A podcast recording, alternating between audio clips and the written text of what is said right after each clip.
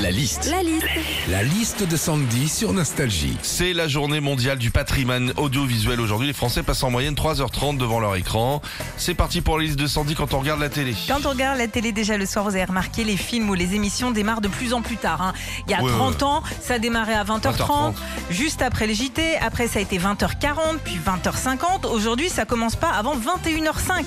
À ce rythme-là, dans 20 ans, dans Danse avec les stars, faut pas s'attendre à un foxtrot avant 1h du matin.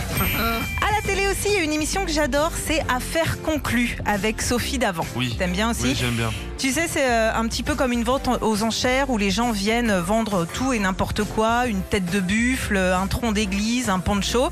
Et c'est bizarre à dire, mais c'est aussi la seule émission où tu peux venir faire estimer ta pipe. Quand on regarde la Alors, télé, combien pas cher.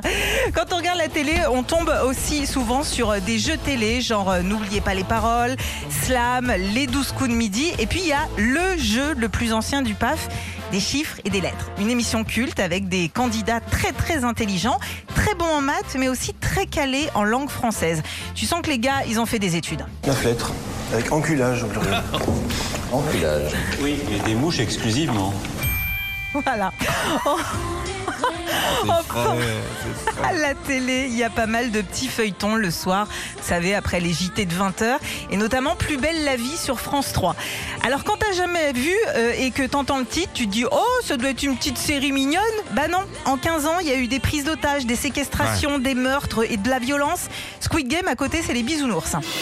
Retrouvez Philippe et Sandy, 6h-9h sur Nostalgie.